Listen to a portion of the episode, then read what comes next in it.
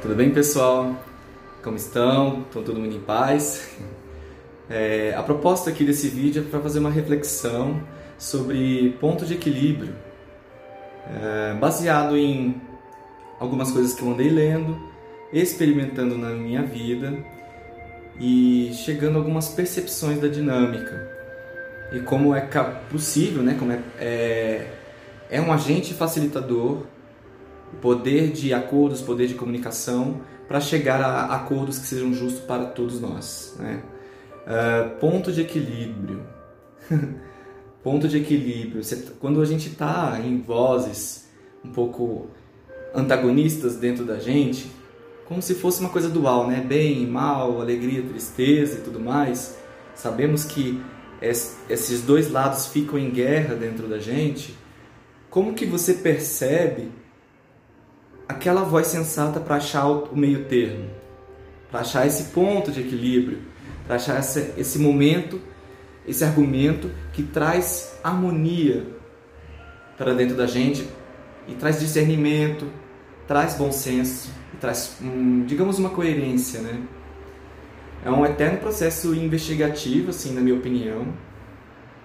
Como achar um ponto de equilíbrio nas relações, nos ambientes de trabalho, nos contextos familiares, aprender a ambos falarem as suas verdades, os seus pontos de vista, para nesses essas energias encontrarem um vetor para cá e um vetor para cá e pronto, temos um, um ponto que se encontra, que fica justo para ambos, para todos os envolvidos naquele fenômeno, nas amizades, nos relacionamentos íntimos, é sempre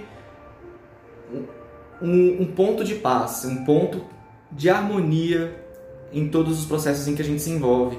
Eu, como libriano, é algo que eu sempre vou defender e eu percebo que é uma maneira de canalizar essa energia libriana que tem tanta dificuldade de se posicionar diante dos contextos, né? É... Nos ambientes profissionais, obviamente, de acordo com a ética, de acordo com as regras daquela instituição onde você trabalha, como que você expressa a sua verdade, um, um, um argumento que possa ser útil para você, ser útil para a empresa ou enfim para a instituição em que você trabalha e com a devida escuta de ambas as partes chegar a, aos seus acordos e que leva não só você ao crescimento mas todos os envolvidos né? o objetivo é sempre o desenvolvimento o objetivo é sempre evoluir, crescer, se colocar dentro dos contextos.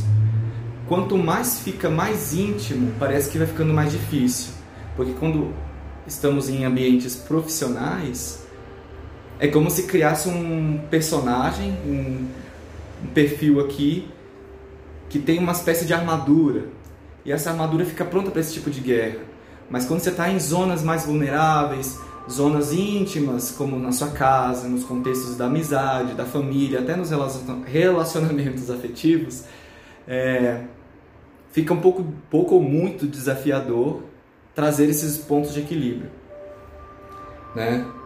São muitas perspectivas, muitos jogos de projeção, de quereres. Uh, é os pais que no passado queriam que você fizesse tais coisas, depois você tem que aprender a, a criar o seu espaço, nas relações da amizade, a cada um respeitando o seu tempo, o seu processo, o seu desenvolvimento e você não excluir essas pessoas da sua vida. E no relacionamento afetivo é encontrar a harmonia em que ambos sigam juntos naquela caminhada, naquele propósito, propósito né? naquele acordo que eles estão fazendo juntos. Mas quanto mais íntimo fica, mais assim fica difícil ver de tanta nuvem, de tantas influências, de tantas questões. Uma coisa que eu percebo que a alma do negócio né, desenvolver esse chakra aqui, ó. Muitos mestres espiritualistas e de diferentes linguagens falam do poder da comunicação. Pode ser uma comunicação não violenta, uma comunicação super sensata, que vem de um lugar de verdade, que traz essa harmonia, né? Segundo alguns filósofos, né? Em breve posso até citar nomes deles aqui, mas é sempre comentados em vários podcasts né, que eu escuto para autoconhecimento, trazem a reflexão de que aquela escolha que traz harmonia, que traz união, que conecta todos os nossos queridos, os nossos irmãos à nossa volta, aí sim é uma escolha sábia.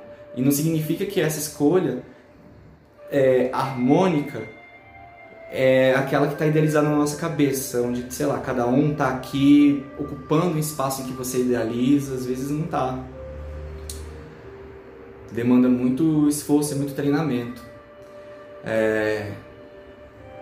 Mas através do poder da comunicação, o poder de um bom diálogo, onde a gente sempre vai estar tá afinando os conceitos de cada palavra, de cada termo, para que fique justo para ambos e sigam na caminhada compartilhada. Dentro do ambiente de trabalho é um pouco fácil, tem a regra da instituição, né? Quanto mais íntimo vai ficando, a gente que vai criando essa, essa ética, vai criando esse estatuto, vai criando esse caminho. É como se fosse uma floresta que a gente tem que abrir um pouco a trilha para como chegar e chegar na fonte de Atlântida, chegar no caminho para Eldorado, assim. É um processo que traz muito desenvolvimento pessoal.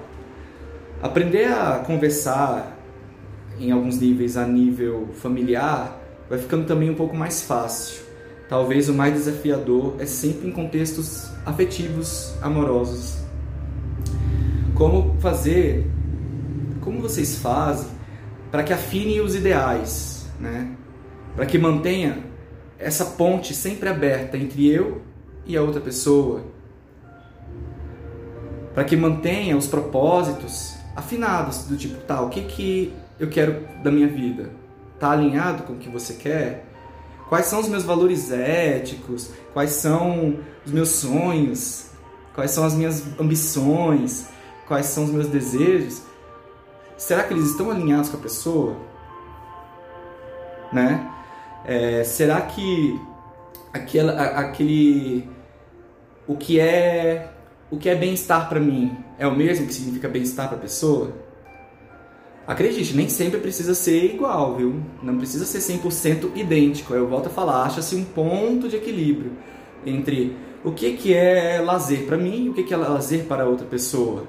Discutem, conversem até chegar num ponto que, opa, chegamos no meio termo, tá, fica bom para mim, fica justo e fica justo para outra pessoa.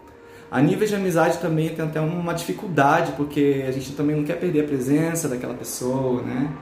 e tudo mais. Obviamente isso envolve questões de apego, mas são outras instâncias que a gente pode conversar em outros vídeos, como o que é, seria apego e tudo mais.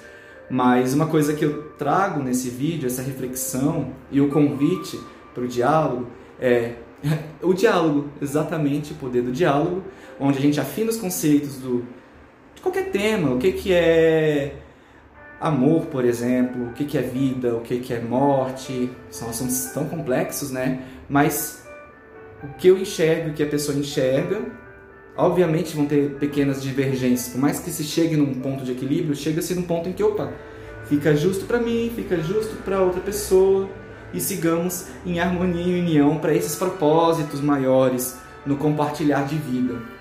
Que é sempre bom, né? Porque a gente passa sempre momentos de muita excelência, plenitude, paz harmonia e uns momentos muito desafiadores.